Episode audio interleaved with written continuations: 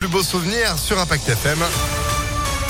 Juste après la météo et puis l'info de Sandrine Ollier. Bonjour. Bonjour Phil, bonjour à tous. À la une, dernières heures avant la fin de la campagne électorale, à partir de ce soir minuit, les réunions publiques, distribution de tracts et propagande numérique des candidats seront interdits. Plus d'interviews, ni sondages ou estimations de résultats ne pourra être publié avant les résultats dimanche à 20h, alors que les candidats s'efforcent toujours de rassembler les voix manquantes, les agriers.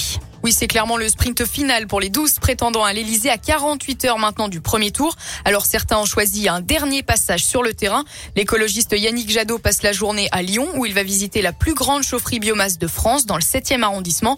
La candidate du Rassemblement national Marine Le Pen est à Perpignan ce matin avec un moment de recueillement prévu dans la journée devant le mur des disparus français d'Algérie.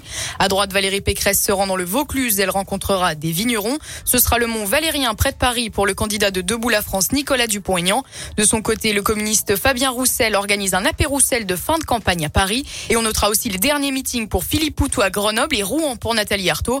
Jean Lassalle, Éric Zemmour et Jean-Luc Mélenchon ont choisi une tournée dans les médias ce matin.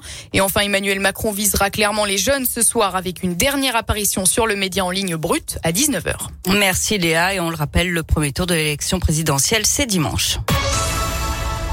Dans l'actualité également, grosse frayeur ce matin à Toulouse. Un déséquilibré est entré dans la cathédrale en pleine messe, a déposé un colis au pied de l'hôtel avant de prendre la fuite. La cathédrale a été évacuée, des démineurs ont été dépêchés sur place. 45 minutes plus tard, tout était rentré dans l'ordre. Selon le ministère de l'Intérieur, il n'y a eu aucune victime. Toujours plus de cas de Covid dans les écoles de l'Académie de Lyon. 5772 cas confirmés chez les élèves.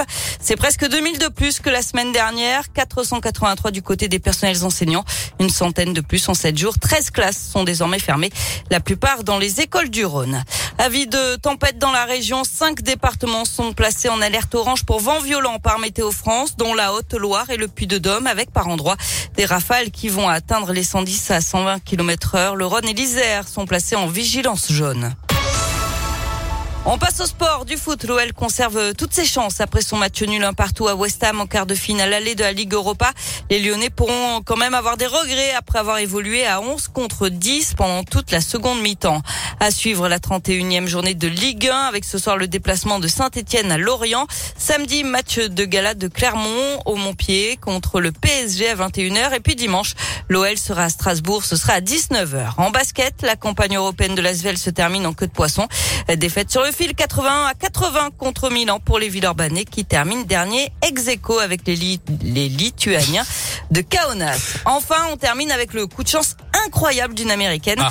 Une dame est devenue multimillionnaire dans des circonstances étonnantes, c'est rien de le dire. Elle était en train d'acheter des tickets à gratter dans une machine automatique quand un homme l'a bousculée. Et en la poussant, il lui a fait prendre un ticket supplémentaire qu'elle ne voulait pas et qui s'est avéré être le ticket gagnant. Résultat, 9 millions d'euros pour elle. Elle projette désormais de s'acheter une maison. Eh ben. Et elle veut aussi lancer une association caritative. Ah bah ouais, ouais. Bah, elle va pas tout donner aux bonnes œuvres, hein, comme ce monsieur qui avait gagné 200 millions, rappelons-le, il y a pas très longtemps.